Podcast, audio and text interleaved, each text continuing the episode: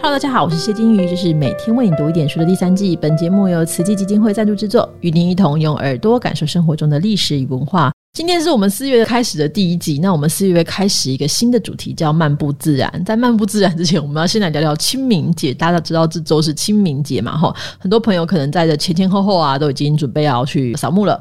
但说起清明呢，其实这个清明这两个字一开始并不是扫墓的意思哦，它是二十四节气之一。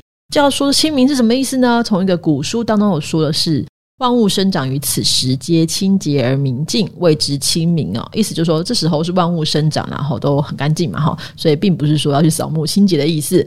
但是过清明的前一天呢，在古代俗称为三月三日，所谓的上巳啊，这在当时是一个 happy time。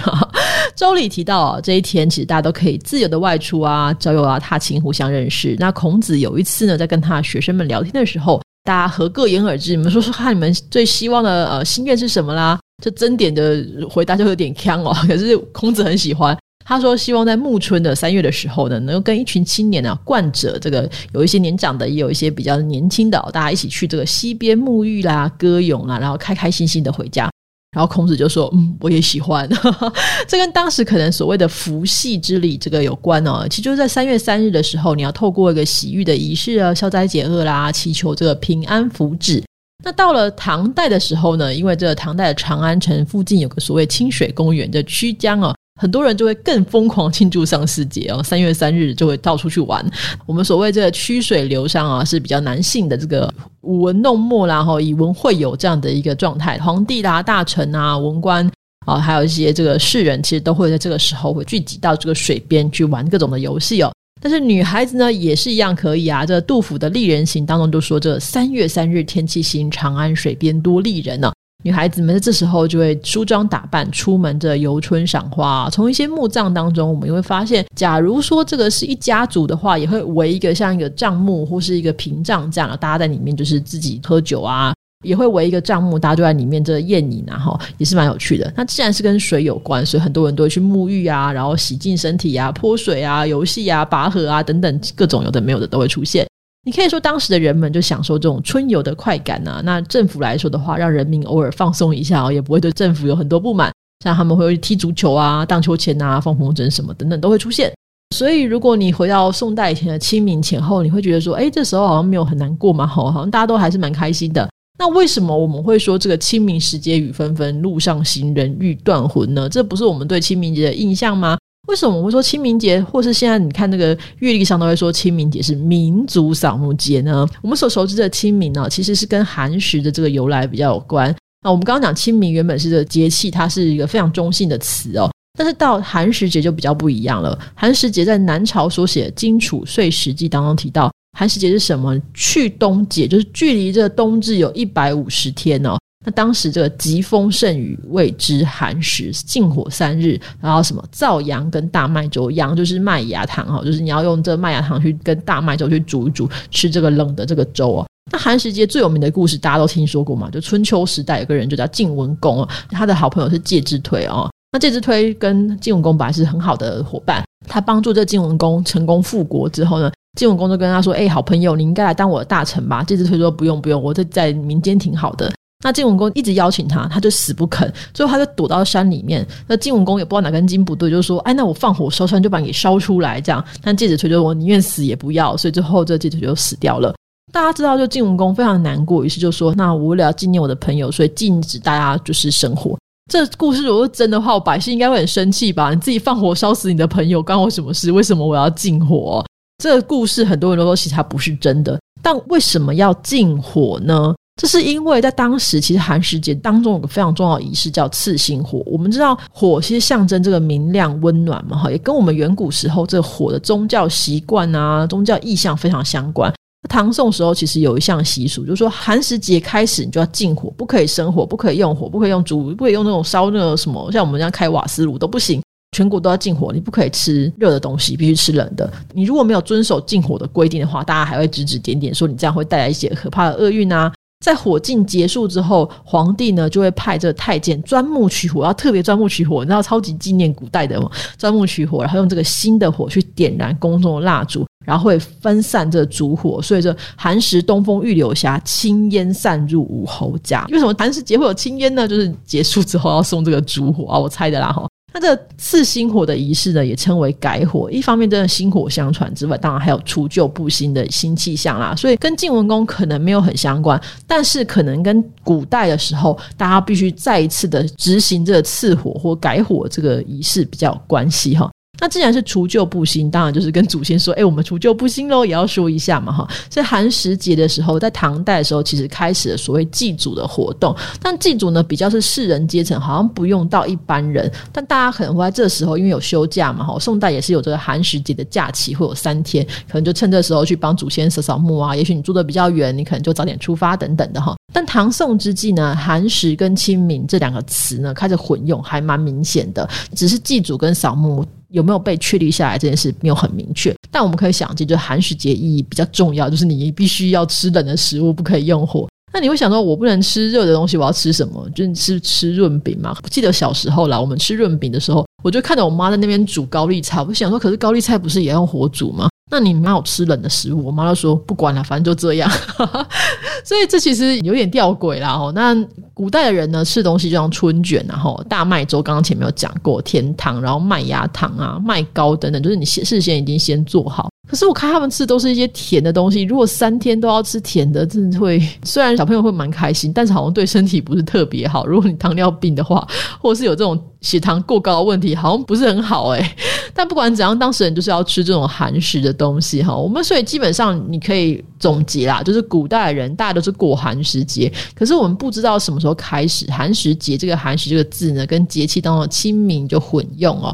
可是各地扫墓时间点其实并没有完全确定，那什么时候才开始变成所谓民族扫墓节呢？根据学者周俊宇哦，在这个《民俗与政治：中国国民党政权下的清明节再制（一九一二到二零零八）》这篇文章的研究，他说呢，其实民国之后清明节经过了这个政治化的过程，大概在一九一五年的时候，孙文就建议北洋政府说：“哎，我们应该要定一个扫墓节，就说 OK，那我们就定一个扫墓节吧。”那后来又定了这个所谓植树节。苏门去世之后，就把这两件事合在一起，说那我们纪念这个植树节，顺便纪念这个国父哦，就是去世啊哈。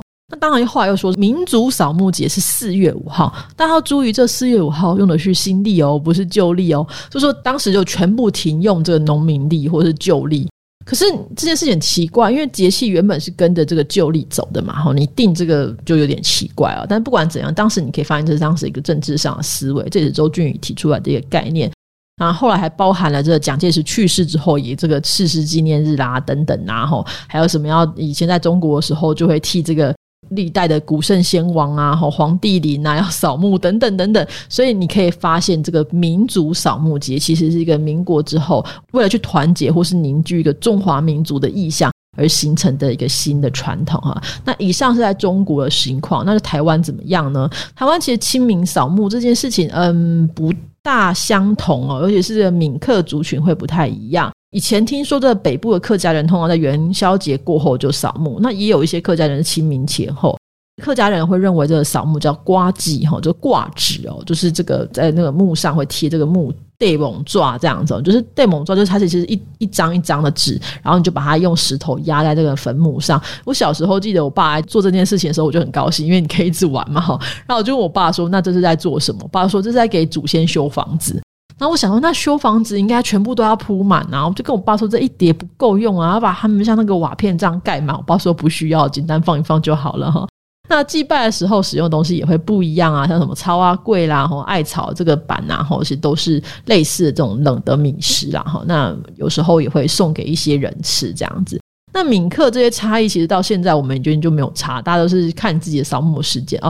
那另外呢，其实好像在安平啊、台南这一带，以前早期的扫墓时间就不一定是清明节，甚至是这个过年的时候要扫墓。这是我结婚的时候发现最大的文化震惊：什么过年要扫墓？怎么会有这种事情？这样子，我的夫家有这样的一个传统，我觉得很有趣。我每次去的时候都觉得像民俗学调查哈。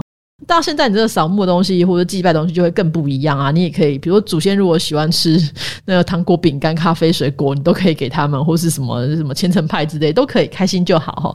有一些这个商场还会懒人包，就是你整包买去就可以了。不管是这个你是土葬啦，还是灵骨塔啦，还是什么，其实都有一些流程图，大家都可以轻松的一样画葫芦。但我觉得这种形式化的过程当中，好像有点丧失了我们过去在这个扫墓期间会有一些有趣的习俗，比如说丢蛋壳，为什么要在墓上面丢蛋壳呢？或是丢这个橘子皮呢？哦，橘子的话是大吉大利，那蛋壳的话是你破茧而生，生生不息哦。那挂纸哦，还有不同颜色，或是当时在扫墓的时候，我们都常会发生就是什么。森林火灾意外啊！有人在要烧这个墓葬旁边的杂草，然后不小心全部烧光光之类的。消防署每次这时候都要跟大家说，要小心火烛哦。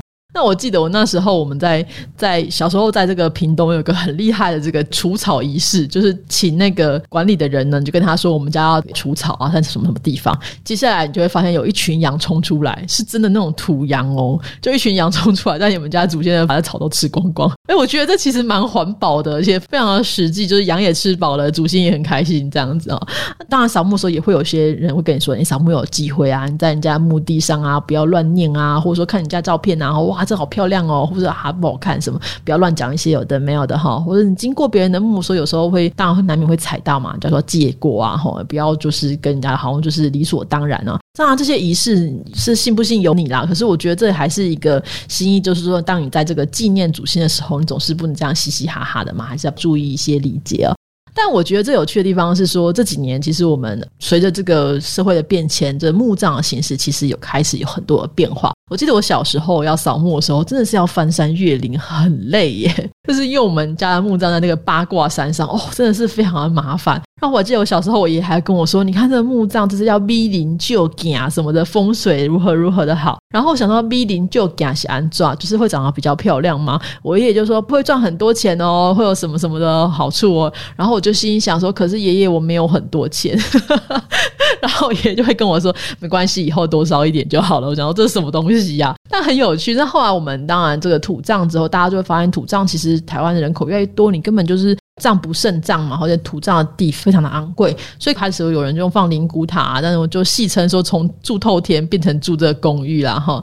那也有人就会相信说，当然风水宝地比较好啦，然后怎么样怎么样等等等等的。当然我这件事情我觉得都是看个人，但看你的财力啊哈。每个族群当然也不一样啊，有些是说这个，有些族群可能是一个个人一个墓，或是夫妻合葬，那甚至也有一些是说家族就是一个墓地，然后它里面就是像一个小房间一样，打开来就把这个骨灰瓮放在里面等等的哈。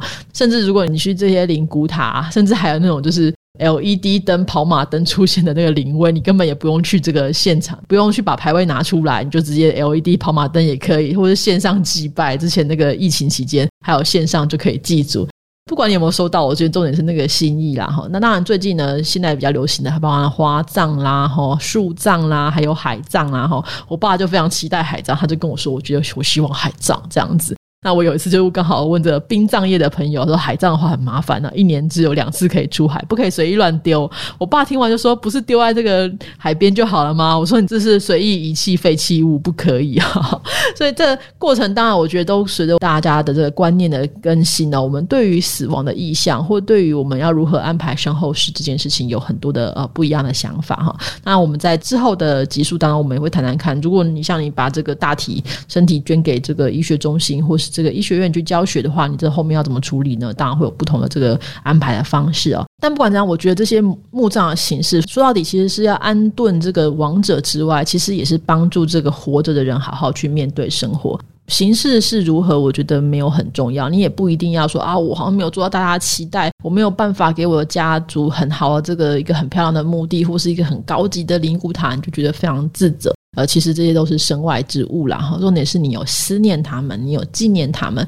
大家如果有兴趣的话，可以去看《可可夜总会》这个卡通嘛。哈，我们之前在玛雅人那一集其实有提到，就是《可可夜总会》当中其实有一个很重要的重点，就是说，当有人还记得你的时候，你就永远都不会死亡。相反的，你虽然有这些形式，你虽然有个很漂亮的墓地，风水很好，可是你做的事情没有人会纪念你，那这有什么意义呢？我们在清明节这一天，是不是要反过来去想想看，我们能不能透过这个假期，好好的跟家人做团聚？假如说疫情期间，当然你可能不能够就是大吃大喝啊，你也不能够呃太过放纵，但是重点是你能不能够去透过这个团聚的机会，去思念过去啊的阿公阿妈，然后家族的这些亲戚长辈啊，聊聊家族的这种事情。然后对于这个自己家族当中的过去有更多的了解，跟更多的这个温情啊，如果可以的话，那我觉得这个清明节就不只是一个呃死板板的扫墓节，或是一个很无聊的一个。非常沉浮、非常沉闷的一个节日，而是我们团聚，然后重新去看待我们自己跟家族之间历史的一个机会哈。就希望大家在清明节的时候，不能说清明节快乐啦，好很奇怪哈。清明节可以有一个平静安稳的心，然后去度过这样的一个节日。我们这一集呢，是由台北大学海山学研究中心的专任助理，同时是宋代读书人与他们的作者蔡宗颖先生协助我们制作底稿。那我们就分享到这边啦，拜拜。